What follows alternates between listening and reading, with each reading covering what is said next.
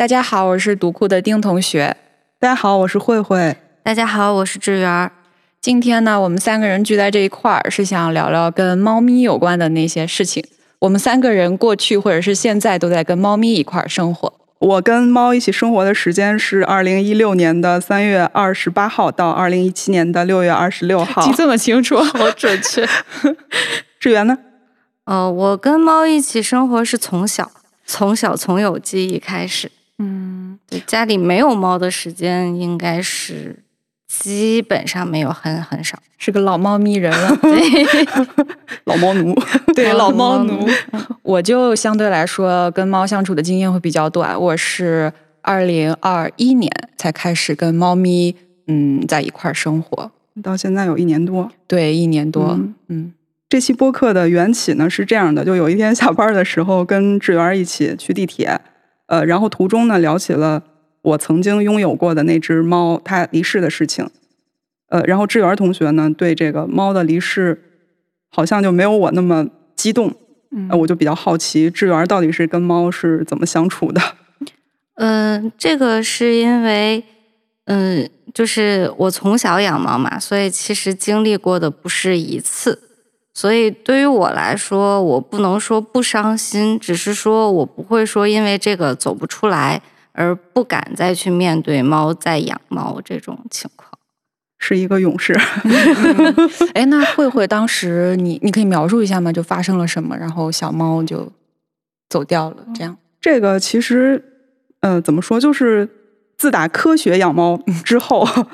啥叫科学养猫？科学养猫就是。按这个当代当代人生活的这个习惯，呃，什么一年带猫去打一次疫苗啊，然后多长时间给它洗一次澡啊，吃饭定时定量啊，呃，就这些吧，嗯，就就是从自己准备开始养一只猫，然后科学的喂养它，然后对待它以来，然后第二次带它打去打疫苗的时候，它那个就嗯就那样了，就是相当于说当时是它是在宠物诊所里面，对对对，就直接。跟你是一般打完疫苗就跟咱们现在打那个新冠疫苗 是一样的，打完之后先观察半小时，嗯嗯，然后在观察的过程中，然后感觉他就嗯发生了反应。当时你一直在场吗？陪他？对对对，一开始我是在的，可能晚上六点多带他，呃，就带他去打疫苗。打完之后就观察半小时嘛，观察的过程中他好像就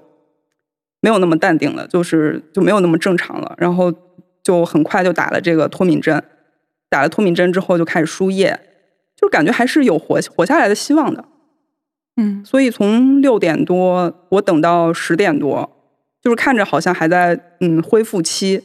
有点稳定。对我想着说第二天要去上班嘛，然后明天再来接他好了。嗯嗯，然后我就回家了。嗯，这大概就是这么一个过程。但其实回家了之后，因为担心也没有去睡觉。嗯嗯，然后到凌晨三点多的时候，然后那个医生给。发来视频说可能不行了，嗯，大概就是这样一个过程。嗯，从他呃走掉，然后到现在这一段时间，你是不是一直都没有在跟主动的跟一只小猫咪相处过？那那还是挺主动的。反正看见猫这种东西，就会这个物种吧，不能说东西，看见猫这个物种就会变得贱嗖嗖。就会看到之后就啊呀嘿，但是志源的话，就是对猫咪的死亡或者说是小动物的这种死亡，你是怎么就是去调整自己的呢？或者说是你会有一种嗯，它走了以后，你会很长时间茶不思饭不香这种情况，你会有吗？我会很难过，因为毕竟是我的宝贝，所以去世之后，就是你肯定是会很思念，然后也很。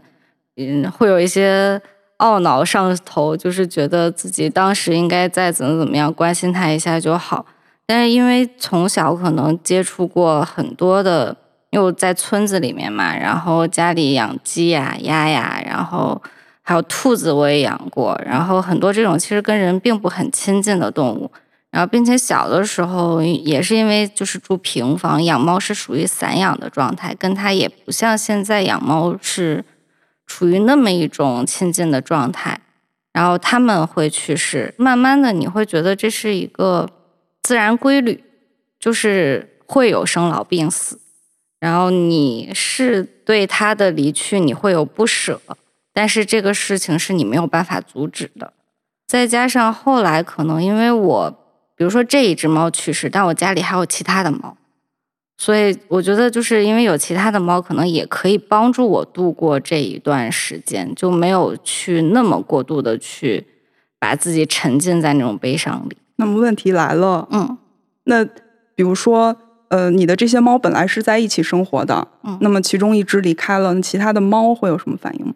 我有记忆的就是。嗯，我现在的这只就最大的这一只，它之前的那只球球，它离开之后，那只小猫，你感觉就是就是现在的哥哥，他会他会想要就是找一找，但是他也不会说过多的去寻找另外一只猫，因为本身这我觉得是跟猫的性格有关系，它更亲人。它来了之后，它跟球球他们俩就没有关系到那种很铁的程度。就虽然也可以一起玩，但是不会说到那种就是整天腻腻歪歪的那种状态，所以他也没有可能更多的那种嗯失落感。所以与他的猫同伴相比，你是更重要的同伴。对对对，他很他很粘人，他比较喜欢人。嗯，但是后来在他之后来的猫，他会比较喜欢那只小猫，就是可能在他看来，他是看着它长大的，所以他们两个关系会更好。其实说到这个同伴，就是作为猫咪的同伴，嗯，我挺好奇的，就是你们什么时候决定要跟小猫咪一块儿生活？就是有什么，嗯，比如说有的人会选择跟呃狗，或者说是跟鹦鹉或者其他的动物，你们为什么是选猫呢？其实我以前是这样区分的，就把人分成两派，猫派和狗派。就是有一些人他就是非猫不可，除了猫之外，其他动物都没有那么喜欢；还有一些人就是除了狗之外，好像其他动物都没有那么喜欢。但还有另外一些人，就是猫和狗都喜欢。呃，还有一种人就是都不喜欢。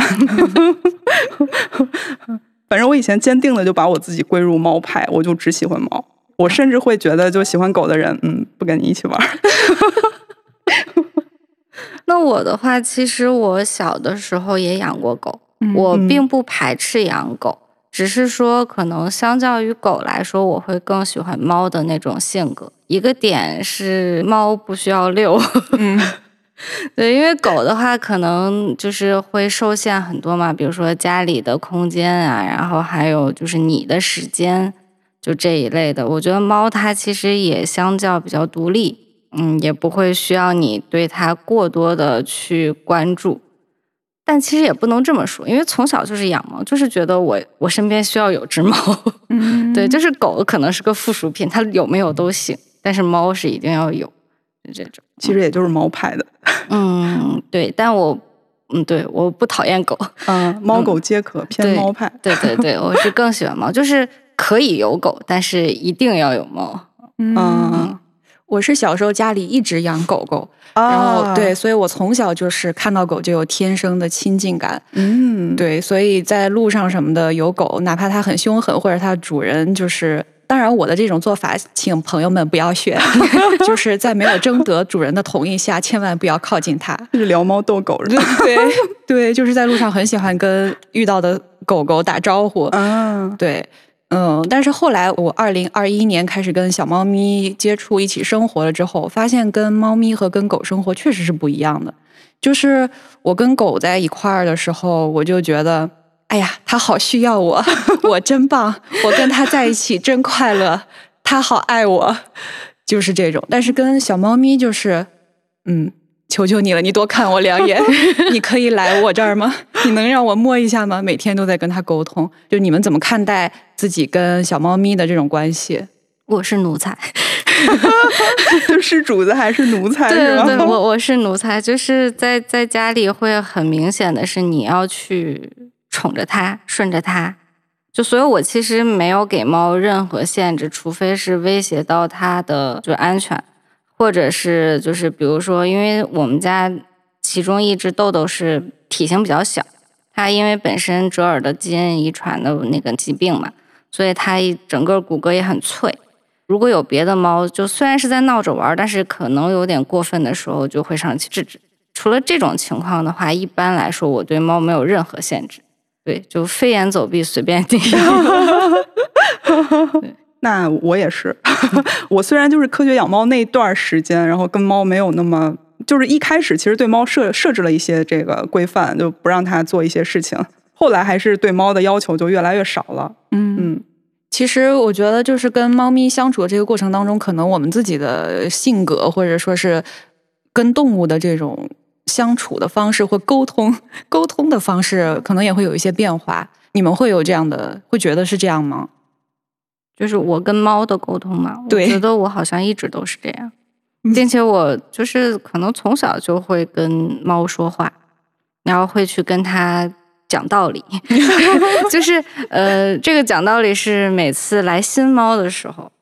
因为就是小猫过来嘛，会跟家里之前的猫会沟通一下，告诉他会有新成员来，你要好好对它。就算你不好好对它，你也不要打它。他们懂吗？感感觉他们能听懂？我觉得还是懂的，就是因为我们家猫其实真的，我觉得还挺乖的。就是来的，他们绝对不会欺负小猫，可能等到大一点了会闹，但是不会说是有那种就是。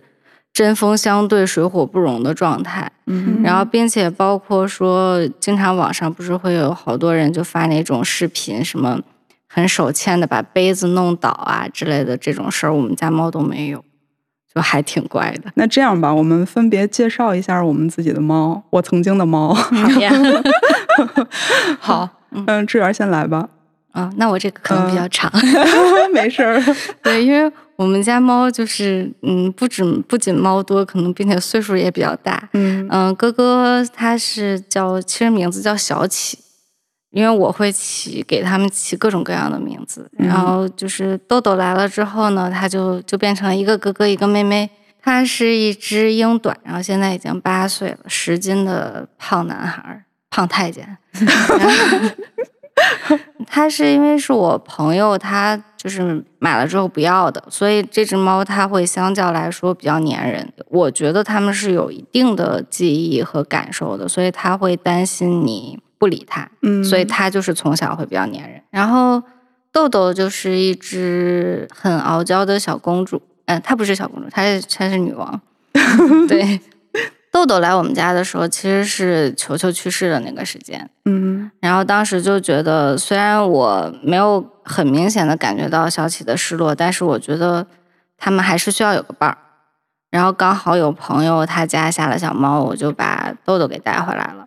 然后他真的是刚到家之后，小启的目光就会一直看着豆豆，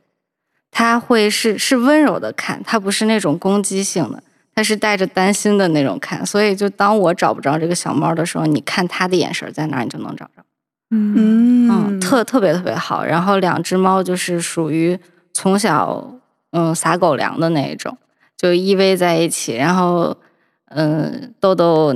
把小企的 对，把小企的尾巴当逗猫棒啊，或者什么，就这种情况特别特别多，然后特别可爱。然后直到豆豆大一点了，他们两个才没有那么粘人。他俩差几岁啊？不是粘人，他们俩才没有那么粘。他们俩差两岁。后来就比较机缘巧合了，然后也是另外一个朋友，他当时下了小猫。嗯。然后本身我这只就泡芙，它是要给别人的。嗯。然后，但是他当时状况不太允许，我说那就先养在我们家吧。然后也是当时跟那两只沟通了一下，家里会有小猫，你们要好好照顾。嗯。然后就把那只小猫先带回来了。一开始的时候关系没有那么好，就是但是也不存在打的这种状况。然后突然有一天，豆豆就变成了泡芙的妈妈，就是他会像护崽儿一样护着他，然后泡芙也会像找妈妈一样在豆豆的肚子那里。就是豆豆跟泡芙成了一派的是吗？呃，也不能算一派，他就只是突然之间关系变得。嗯、就是它的母性好像被激发了一样。后来也是就是在等泡芙慢慢长大一些，它们也嗯就是没有像小的时候那么疯狂的粘在一起，但是还是会在一起睡、一起玩儿。我其实跟猫咪相处的经历就就像之前说的很短，然后这只现在的小猫其实不是我的小猫，是家属的小猫。嗯然后呢，它当时叫它的名字叫 C C A B C D 的 C，啊，对，然后也是叫这个名字是延续家属上一只小时候养过的猫的名，就是 B B 吗？没有，也是 C C，也是 C C，哦，就是可能小的时候有过跟猫咪的这种经历，然后和记忆，就是延续到了现在的这只小猫身上。呃，我就是现在每天就跟家属争宠，就看啊 C C 会跟谁更亲一点嗯，那一开始是你家属是怎么养到它的？也是领养的，当时是他的同事，也是有一只小猫咪生了很多只小猫，然后就在就告诉大家说：“哎呀，我这儿实在是养不了了，需要大家帮忙，大家来看一下。”就领养代替购买嘛。嗯，啊，那接下来就说说我那只吧。呃，我那只是从那个前同事家抱的，然后前同事他的妈妈退休了，他们家里养了二十四只猫吧，好像。是都是领养的小猫咪收留的对对，流浪浪他们家感觉就像一个救助机构一样，就是他他爸他妈呃一起住，然后那个房子里可能有一个卧室就是专门用来住猫的。嗯 嗯，我去领的时候，其实是当时是捡了一对儿小猫，也是就是他们邻居捡的，捡了之后就送到他家了。他就是捡到之后先养了一阵儿，嗯然后养到新手能养的这个程度之后，然后我才去领的。反正就是领回来之后，就觉得自己有点冲动，就是不太确定自己能给他一个好的生活，或者嗯，就是不太就对自己养猫这块其实是很没有自信的。嗯是是不是有点像新手妈妈的那种感觉？哎，也有可能，可能就是那种心态吧。反正对自己其实是很没有自信的，嗯。然后叫回去说：“哎，它就是我的猫了吗？就是就是嗯不能相信，就说哎，它就要跟我一起生活了吗？就是就完全不能相信。”后来就渐渐的也就习惯了。然后一开始就是来一起生活的时候，就不知道该给它取什么名字，就就是一个猫嘛，知道它嗯，它不是一个人，那我该叫他什么呢？就是心理戏特别多。嗯，然后当时就找有一个朋友就帮我取了一个名字，嗯，就说那你做书的，你就管他叫 book 啊。简单直接。哎，有道理。就那个时候其实挺不太能接受他上蹿下跳的，或者他老要上你的床啊。呃，就是想跟你发生交集啊，就来碰碰你啊，就是这种小猫的这种好嗯。好动呃好奇心。我那个时候其实特别想跟猫说的话就是不许动，我让你怎么动你就怎么动，所以我说嗯不不可，那不可就是不可以动，然后我就嗯就管它叫不可，嗯，但是一般也不会叫大名嘛。然后就说，哎，不可叫的也挺生分的，那就叫小可吧。啊，所以后来就管它叫小可。嗯，嗯你们相处的时候有什么很有意思的事情？就是一开始接受不了上床，嗯，这个是比较印象比较深的。但它一开始那小爪子就扒着那个床单，然后就往上爬，然后就爬爬上床了。后来就实在没有办法，因为猫实在是 太执着了。你是因为制止不了，所以最后就接受了。是的，是的，是的，然后就渐渐的就接受了。你你在看他那个小爪子往床单上爬的那个阶段，你没有觉得哇太可爱了？没有，我那个时候其实就是我，我觉得我的这种自我保护的这个心理也很强，就是我知道它是一个野兽，虽然是一个萌萌的野兽，嗯，但是就非常害怕它会挠我、伤害我，就就怕这个。那你后来会给它剪指甲什么之类的？会会会，那那那得就是后面养了很久之后，它渐渐的会有一些这个习惯，但是一开始的时候确实是心理上呃克服了很长一段时间。嗯，这还挺挺有意思的，就是好像是跟狗一块儿生活，或者跟别的动物一块儿生活的时候，我们特别喜欢发号指令。哎，你不准上桌，你不准吃，你等着等我。但是小猫咪好像就是他们并不会理会这样的指嗯你令，控制不了你要它求不了。对，是的，是的，但是对我来说，其实你刚才讲这个很新鲜，因为我嗯从来没有想过，有的人是真的，就是 尤其是还在养了猫之后，对猫是有一种就是恐防备惧心对防备心的，嗯嗯，对，因为对我来说，我就觉得就是我们是平等的，就是嗯在我对猫的过程中，我觉得它就是我的一个伙伴，所以我不会对它有防备。因为小的时候嘛，小的时候巨皮，你知道，就是人也欠，就是没事儿就是非要抱啊、亲啊什么就是其实会被猫抓的遍体鳞伤。啊，但是那个时候也不会觉得是它是个野兽，就是这个想法从来都不会有。就没虽然有过哈。对，虽然我知道很就是猫科动物的战嗯斗力是很强的，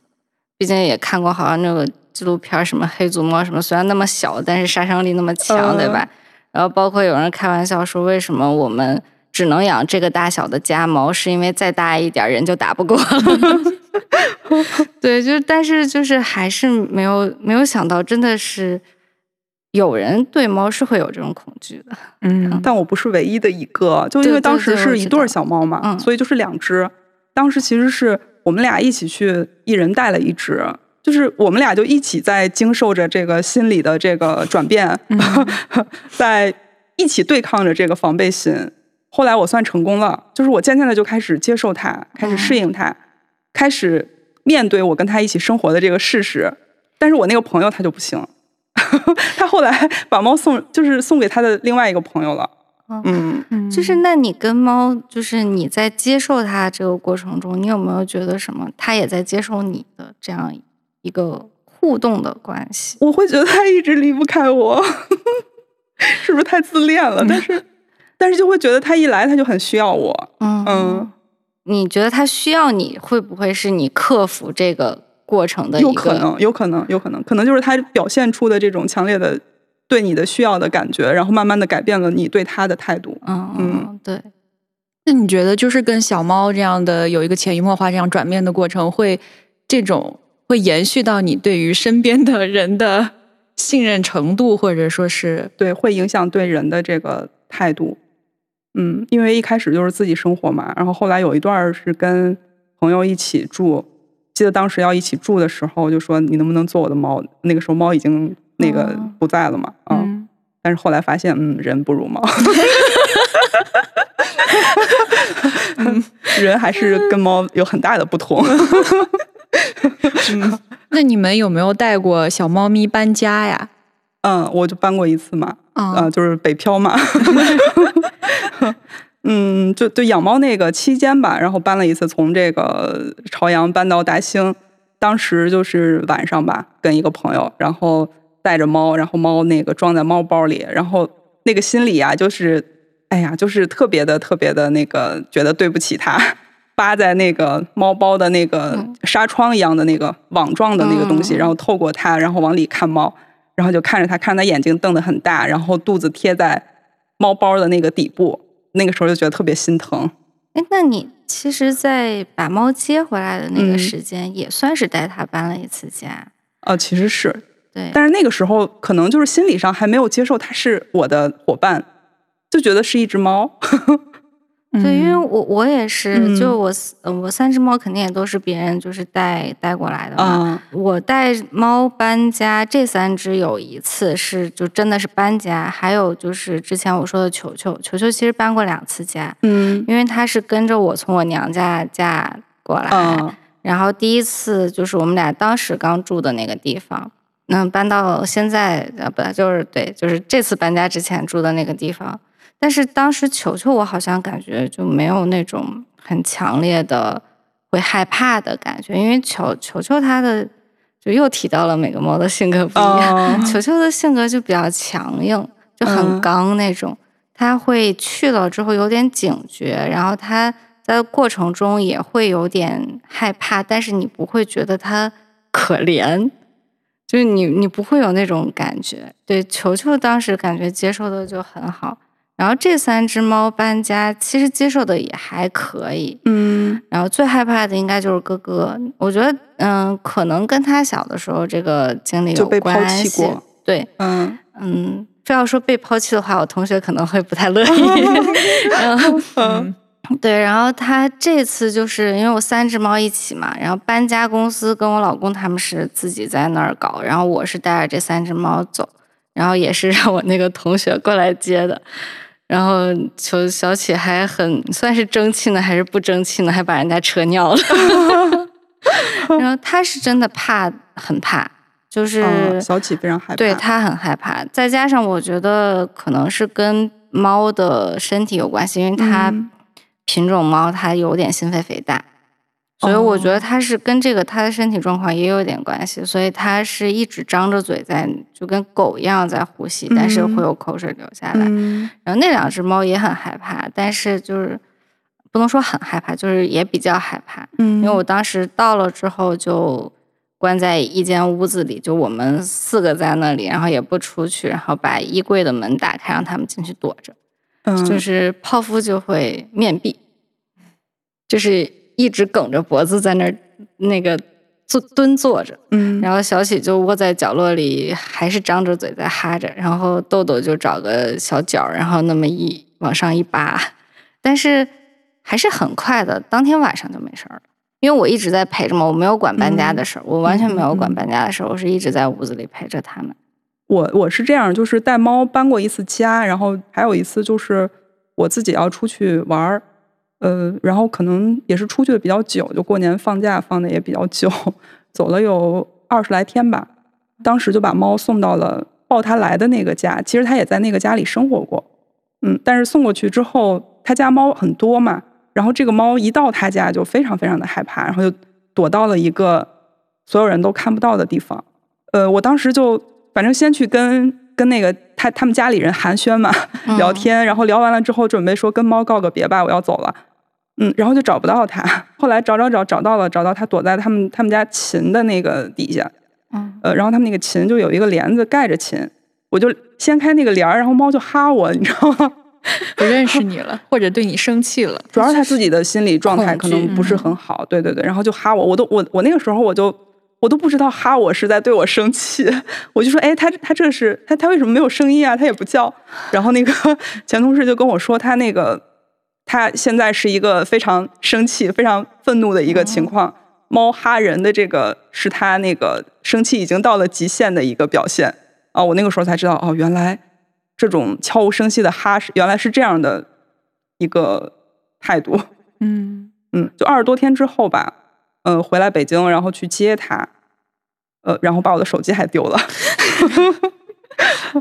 然后你接它的时候，它现在的它的状态接它的，时候，就毕竟它跟其他那么多猫一起生活了那么久，呃，然后就会问问他跟其他猫的关系怎么样啊，嗯，然后就有一只跟它关系比较好，然后我要带它走的时候，然后那只是一个小白猫，就绕着它的那个包，然后就一直转，然后两个人两个猫，两个猫就一个就扒在那个纱窗的那个口那儿，然后看着它，就就感觉两只依依不舍的，嗯，他们就问我小白你要不要也带走，我就还是没有带，嗯，还是没有带，嗯，我就没有过跟猫猫一起搬家的这种经历，比较短暂。但是我有过，就是也见证了猫猫就是很防备的那一面。嗯，我刚去搬去跟家属一块儿住的时候，我大概前一周从来没有见过它，它一直躲在沙发底下，嗯就非常的聪明跟敏感。直到第二周的晚上，我偶尔半夜惊醒，会发现有一只小动物从我的脸上划过、飘过，哦，我才知道它敢出来了，它可能慢慢开始接受我了，相信我了。然后直到后面第三周、第四周，它才敢跟我在白天的时刻见面，但它也从来就是那个时候还不让我摸它，就它有一个很。比较漫长的对对，他有他要掌握主动权，对 对，就是经过了很长一段时间的对我的考证考验，哎，这个人到底值不值得信任，能不能一块儿相处，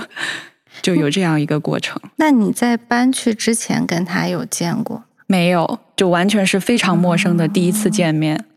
就是我，我有的时候在想到底是这个完全是因为猫的性别的问性格的问 题，嗯还是因为比如说多猫的，嗯、就是因为我家就是我朋友来的话，我家猫是不躲的，嗯我觉得跟品种有关系是。吗？你你家那个也是田园猫吗？对，我那只其实也是田园猫，但是我家以前小的时候 养的也都是田园猫，不怕人是吗？对，不会说是那么散养的一个状态。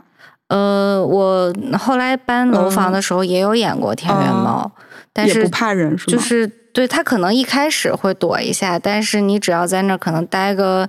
半个小时，它就出来了，它不会说再躲着你。啊，对，就是这个，我觉得还挺挺神奇的。嗯就我是感觉我接触的田园猫就是躲人的这个症状可能会嗯更多一些更常见。对，因为我我家猫就就不太有这个问题，因为我是包括说我去我朋友那里，嗯就是我会在他家留宿，但他家猫也是可能躲我半个小时，然后就出来了，就是我是可以摸它，因为他家猫是本身不让人抱，所以我是。也没有办法，但是我后来还是僭越了，抱了人家一下 就是但但是就是好像还可以，就不会说存在嗯一直都躲着不见出人。对对对，没我猫是有一次就来了一个朋友嘛，然后就朋友来我家的期间，猫整个都躲在床底下，所以我的朋友虽然知道我有一只猫，但是他没有见到它，猫也没有出来看它，就直到它呃那个走了之后，然后猫才出来，就是这样一个症状。嗯就是这个话题可能有点多余，但是就是想问一下，是不是嗯，平时就是家里来外人会多吗？不多不多，哦，那可能跟这个也有关嗯，系，可能也有关。系。我有的时候在嗯想，会跟去的人有没有关系？因为我朋友的那，就我去的那个，他说我去他家那个猫出来算快的，就是可不同人去，它出来的时间确实是会有分别，嗯，可能养猫的人身上会有猫的气味。也有可能。嗯，打过疫苗吗？打过，嗯，但是我的猫只打了小的时候的第一次，嗯，后面没有打。我是说你，我打疫苗，本人。我没有因为猫打过疫苗，哦我是因为狗打过。嗯我也没有打过猫猫的疫苗，但是狗狗的呃那个狂犬疫苗，就是以前被狗咬的经历很多，哦所以就几乎每年来这么一次，嗯，哦，就每年都会打一轮狂犬疫苗。差不多。狂犬疫苗不是可以管管多长时间来？我记得当时是我呃记不太清楚，那是我小时候，嗯小时候的时候就是说我隐约记得打一次疫苗，就是一年内只要不是太、啊，对对对对，不要只要不是呃颈部以上的伤口，或者说流血过重的伤口，就是它随便咬吧。对，我我也是，对我也是哦小的时候就都是因为狗是吧，对对对，因为狗。嗯嗯，我还是我我其实还是就是跟嗯就是在心理上适应跟猫生活的那阵儿。然后有一次，反正就是跟猫不停的会有一个推拉嘛，然后那个推拉，对推拉？对，就是就是你动我一下，或者我动你一下，就是就是那种两个人都互相在试探对方的底线，就是在这样一个过程中，然后呃被他的牙他的牙齿在我的手指上划拉了一下，然后就流了一点血，我就想，哎呀，难道我要去去打狂犬疫苗了吗？然后我就去打了，嗯，也就就打了这么一次，嗯后来就习惯了。嗯，对，但是谨慎一点好。其实之前也会有别的同事，就是因为猫不小心，比如说划到它了，然后出血，然后会问我到底需不需要打疫苗。嗯嗯，然后因为我的对猫的了解就是它其实是除非发病，就是不然的话，它其实没有那种携带那么多的狂犬嗯。病。然后，并且你其实因为猫嘛，我们现在大部分就尤其我们养的，其实都是在家里，就是它其实不接触外界太多，然后你也不用担心说它沾染了那个狂犬嗯。病，并且它就是它是它需要发病，它才能带有那个病来，就是传染你。是，对但前提是猫是打过疫苗的，对吧？对对对，嗯，因为我那个时候其实猫也没有打过疫苗，就是刚接来不久嘛，可能一两个月的时间都在互相适应，嗯，然后就在那个过程中，嗯，就是那么被划拉了一下，对，就是其实为了了保险，还是对对对，为了安全保命对要紧。狂犬病还是挺危险的。对。嗯，那你们就是在路上的时候，如果遇到流浪猫，你们会去跟它社交一下吗？我我其实就是防备心还是很强，嗯我就不太敢随便的去摸。嗯我我不太会去摸流浪猫，因为，嗯，这个其实是为了我家猫的安全。我不清楚嗯它身上携带什么，因为可能对我没有关系，但是我回家如果自己清理的不够及时或者不够干净的话，可能会传染到我家猫，所以我是是为了嗯猫而不那个。对，所以我是不会去碰猫的，但是我会跟它打招呼。如果它哦愿意的话，我也可以跟它待一会儿。然后我是会随身带猫粮，就是在环境允许它也没有跑得很快的情况下，我会再喂一喂猫粮。可能就是疫情居家的二零年还是嗯二一年，呃，反正有一段时间居家办公嘛，呃，然后晚上可能就在小区里溜达，然后那个时候就来了一只小橘子，然后就过来就绕着你的腿转呀转转呀转，啊然后拿身体蹭你的腿。嗯，当当时也是跟一个朋友，然后两个人一起嘛，然后他就绕完了我，绕他，然后就就绕啊绕，然后说，哎，他到底要怎样？然后那那个那个朋友家里正好有猫，然后就去家里给他拿了些猫粮，拿了些水，然后下来放了，就是放在他面前，看他吃了喝了，然后他就扬长而去。对，我觉得可能是因为我我带着猫粮，我很快嗯就给了猫粮，所以它可能也不会再去理我不。需要这样 是吗？目标已经达到。对对对，嗯嗯我记得以前就是也见过，呃，有一个呃也是收养的吧，算是个人行为的这种收养流浪猫狗的一个这么一位女性。嗯然后当时呢，她就是在家里面也是养了十几二十只这种流浪猫，然后呢，她每天家里面会备很多很充足的猫粮，到下午五六点的时候，就会带上她的小朋友一起去公园里面，就跟流浪猫呃流浪猫小伙伴们就发各种猫粮啊，，就发吃的啦，对就发吃的来呀！对，甚至就是他一走过就能看到那些平时可能嗯，就是比较有防御心的流浪猫，嗯然后就哎呀。能叫还叫得出名字，就叫了名字以后就围着它，然后去吃了。当然也不会跟它有过多的肢体接触，就单纯是为了粮食。，对对对，会跟粮食有非常哦亲密的接触。哎，是有一个那个纪录片吧，《爱猫之城》，是一个土耳其的那个片子嗯嗯嗯。土耳其是嗯就是，我觉得他们那边都属于就是城市在养猫的那个感觉，随处可见，然后也不会有人去驱逐它，然后你也说不好这个猫到底是谁的，但是谁也都喂，嗯，就那个感觉。咱也不说哪儿好哪儿坏哈，就是我可能我目前待过的一些小区见到的都是嗯。比较友善的人类，所以说、哦。呃，经常能看到就是小区的某个角落有给猫猫留置的水，或者是猫粮，或者是有一些纸壳让它们可以遮风避雨的一些地方。嗯。但是其实还是有很多，我们也能看到新闻里面，或者说是各种报道里面，都能看到有很多很多很多人对流浪猫狗是跟这些所谓的友善的人类完全不一样的这种嗯对待行为。有的时候就是一些人的友善可能会。就是让让那些流浪的猫狗放下了戒备心，但是反而会给他们带来一些不好的这个结果。比如说，另外一些坏人就会很容易把它嗯招过来，所以他们其实有一些在做救助的人，他是不太过分的去亲近那个猫，嗯因为它是需要它保有一定的戒备。除非是真的，我已经把它抓来了，它已经可以领养，就是它它有领养的条件，然后这个时候就是可能会希望它就有猫德一点，对，然后如果不是的话，其实就是在野外的话，是需真的需要有一点点戒备心，就不要一着急来，就是太粘人的猫你会很担心，因为太容易了，就是你你那么粘人，你那么没有防备心的就过去了。虽然你有那么锋利的爪子，但是你不知道这个人的心里是在想什么。是是，对，二零二一年的时候，《法制报》好像写过一篇嗯报道，就是虐杀流浪猫，就是嗯是一条产业链。因为直播嘛，就是有人说啊，呃，你给多你付多少钱，然后我可以对这只猫做什么样的事情，就你来定。就是这也是当时引起了一个话题。感觉这个事情就是其实一直不断。其实说起来就感觉很恐怖，因为你会觉得其实这个人他是有很大的怨气，他至少我觉得，嗯，不客气的说，我觉得就是变态。他是有虐杀的倾向，他只不过嗯不敢去做更可怕，或者说自己没有这个能力承受后果的事情。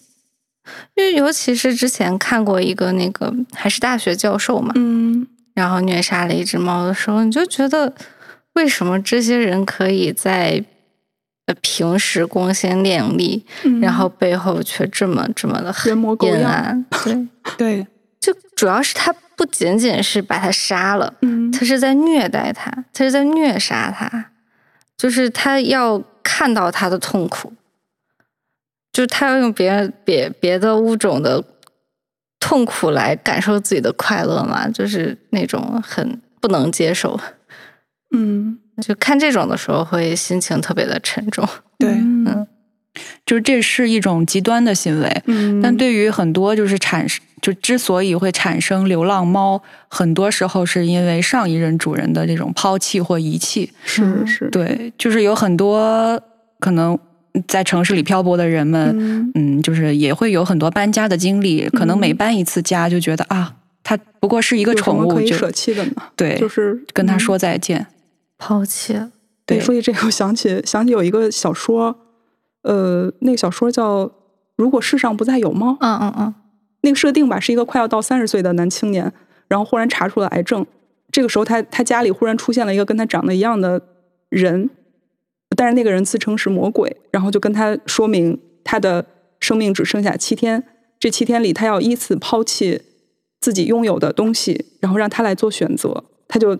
就想想就是自己生生活里有什么东西是可以抛弃的呢？呃呃，什么手机啊、电影啊，然后最后到猫的时候，他他就不行了。对，嗯，嗯大概就这样一个心理变化的一个过程。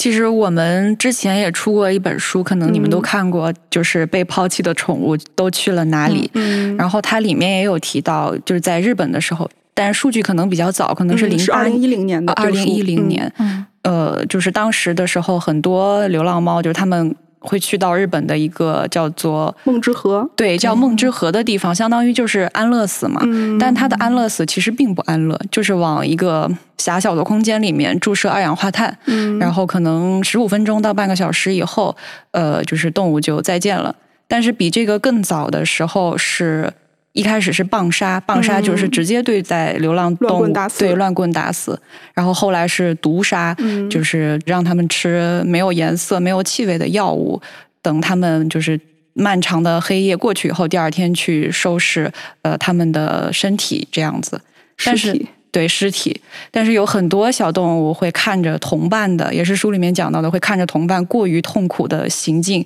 然后就选择绝食，就会留下巨大的心理创伤。其实，对，嗯，对，看那个的时候，其实就是我觉得可能最愤怒的是那些抛弃的人。对，其实我就觉得，就是做这些工作的人，我觉得他们承受了太多的压力了。嗯因为我之前记得是我忘了具体是哪儿，当时一个那个女生也是，她是给那个，因为其实我们这边的流浪猫狗好像也是有这种官方的机构的话，也是七天内没有领养是会实施安乐死。也会是吧？对，会，但是具体的我可能不太记得，但是应该是就多长时间内没有的话是会就是处理的。嗯然后那个女生她就是给狗做进行安乐死的，然后就是被网络暴力，嗯然后最后她自己自杀，然后也是用给狗安乐死的药，然后注射到自己体内。就那个事情当时对我的冲击就很大，我就觉得嗯其实有错的不是他，对对，是那些抛弃他们的人。对，就是他虽然在做一件残忍的事情，嗯但是这个事情的成因不是他，并且他其实怎么说？因为就是就像他们就是这本书里面讲要处理这些猫狗一样，他确实是可能当下的一个方法，因为我们没有办法负担起这么多猫狗的呃生活，嗯。就是你没有办法养它。虽然有的人可能会说说你养不了，你就把它撒出去，但是你要想对一个城市来讲，它可能又会担心它传播疾病啊，或者什么，或者说它的，并且毕竟我们遇到的可能嗯。都还是比较温顺的，嗯，就像你刚才也觉得你会害怕流浪猫一样，就是也是会有很多人担心这些猫狗，尤其是狗，然后会对人造成一定的威胁，尤其在染病啊、生病的猫狗，嗯。就是是很很，我明白是会受争议，因为你毕竟是把生命给终结了，但是就是怪到这个执行的人的身上，我觉得还是有点太苛怪刻错了人对，嗯嗯，而且很有可能他选择做这个工作，呃，其实本身是因为对他们有爱，对，嗯，就是想为他们做一些自己能做的事情，对，但是却被分配到了这么这么一个环节，对，其实对于流浪猫嗯狗或者说是被抛弃的各种各样的动物来说，就一直都存在一个道德困境。就一方面是并没有现在。嗯，并没有就是比较成熟的法律，然后说你不可以这么做，或者你这么做了会有比较什么样的惩罚，然后大家都是靠自己的道德在约束自己的对待宠物或者是对待其他动物的这么一个行为。但是另外一方面呢，当真的遇到有这么多流浪猫、流浪狗、流浪动物的时候，嗯，一旦有那种救助机构或个人的这种个体的救助行为，然后就会有很面对很多的声音质疑：哎，你怎么不多救一只猫呢？是你怎么不多救一只狗呢？对，对就是因为我会看很多的那个猫狗救助或者是其他的东西，你就会发现其实他们过得很还挺艰难的，嗯因为我养三只猫其实就已经很能吃了。是，对当你在救助那么多只猫的时候，它的食物就是会成为一个很大的就是问题。嗯我包括我认识一个姑娘，她可能救助了二三十只猫吧，嗯就是她是本身是有正常的工作啊，就普通的工作，但她其实是完全负担不起的。所以当我跟他说，我说我有一些那个我们家猫不太爱吃的罐头，但是可能已经有的有过期了，她嗯。也照单全收。因为相比于饿肚子，就这一点还没有变质的食物，对他来说就都是算是一个希望对对对对对，嗯。就是他们其实真的除了金钱方面，你就还说体力方面，你给那么多只猫铲屎都要多费劲。是是，对，就是你还要照顾它们，尤其是很多流浪猫，它可能还生病，嗯，就它们真的很辛苦，我觉得。是是是非常辛苦。对，嗯，我猫就是它的呃奶奶家、姥姥家，嗯，反正就是他们家里就是有很多送过去的，也也也有可能会生病的猫。呃，我记得有一次就是送过去一只猫，就是嗯后半身好像是一个瘫痪的状态，嗯就是活下去已经非常难了。嗯，然后但是也送到了他家，就是送过来就就得照顾啊，就得就得想让他就即便是离开也能幸福的离开。嗯，所以就那个猫到他家之后，还给取了名字叫志坚，嗯就身残志坚嘛。其实那种求生意志是非常强的，嗯，他们也能感受到，但是后来还是，嗯，就就毕竟是身体状态很差嘛，嗯，嗯所以后来还是去世了。但是就知道说，嗯，有这么一只叫之间的猫来过这里，嗯对，然后并且也觉得他们其实面对的离去，其实比我们面对的更多。对对，是是，我之前看那个宠物医院的一个那个纪录片儿吧，然后也是，就是会看到各种各样的，嗯，尤其是就像你刚才说的那种状态，到底是治还是不治，怎么治，嗯，然后怎么帮助他来缓解这个痛苦，是，并且其实是你跟他的相处时间很短，嗯，然后你又倾注了很多的心血，然后他还是离去，嗯，又心酸，然后又无奈。对对，对，就是这些，就是感觉确实就是你会慢慢接受死亡这个东西，嗯就不然的话，感觉没有办法过下去。嗯。嗯哎，说起这个，我想起绝育了。绝育其实对于流浪猫狗来说，或者是对于收养的这些被别人抛弃的这个猫狗来说，就是绝育其实还是挺重要的。对，北京这边是有那个绝育的机构是吗？它不是机构，具体我不太清楚。嗯、嗯应该是有一些医院，他们应该都是有这种指标，就是你啊可以申请，然后嗯，可以就是免费绝育多少，嗯然后也有一些救助机构，他们有联合的。然后可以这样子免费做这个绝育，但是，嗯、一般流浪猫狗做绝育，他们的比如说麻药啊或者什么的，嗯。可能都是比较便宜的国产的这种药。然后绝育完剪剪耳朵就打耳嗯标，嗯然后我也是，就是去我猫的姥姥家，然后看见嗯他们家的猫，就是也是为了，就是因为喂养它们本身就会就是很大一笔花费嘛，可能嗯。退休的钱、退休工资有很大一一部分都会花在呃家里养的这些猫的身上。嗯嗯，所以反正我猫当时没有绝育，然后它，但是它跟我说明了，就是绝育之后耳朵上会有一个洞。流浪猫它会打耳标，因为是防止你再把它抓一次去绝育，嗯是防止你多一次这个时间。哦你正常养猫是不会给你打打对打耳标的，嗯对哎，我也是在那个被抛弃的宠物都去了哪里那本书里面看到了一些数据，说猫的这个繁殖能力还是非常强的。对说是一年，呃，一年可能一只母猫能生能生两窝，一窝四四胎，所以一只猫可能一年能生八只。然后它它生的这些小猫，如果都不绝育的话，对对，这这个数量繁殖量对非数量是非常惊人对，的。所以天儿是比较科学的，就是嗯对待流浪猫的一个做法。就流浪猫数量太多的话，其实是对其他的一些，比如小鸟啊、小虫子啊，是对生态 是有一定的有影响。对，因为猫的其实它的那个，尤其野外，它的那个生存能力还是挺，不能说生存能力强，嗯就是它的捕猎的能力还是挺强的。对，所以是会对一些可能物种会有一定的威胁。但我觉得现在可能威胁更大的还是人吧。嗯，地球的毒瘤。哎呀，哎，我想起就是小动物这个捕杀更容易捕杀的这个物种，那个也是那本书里面，就那个被抛弃的宠物都去了哪里里面提到有一个日本的那个教授，不是把那个狐獴，嗯就是把这个物种引入日本是为了治蝮蛇。嗯，对呃，结果这个獴这个物种引入到日本之后，它会先去选择吃鸟啊、虫子啊，就容易捕猎的，它也不愿意去跟蝮蛇去搏斗，所以嗯蛇的这个灾害没有得到缓解，然后呃，其他的物种反而因为这个，对对对，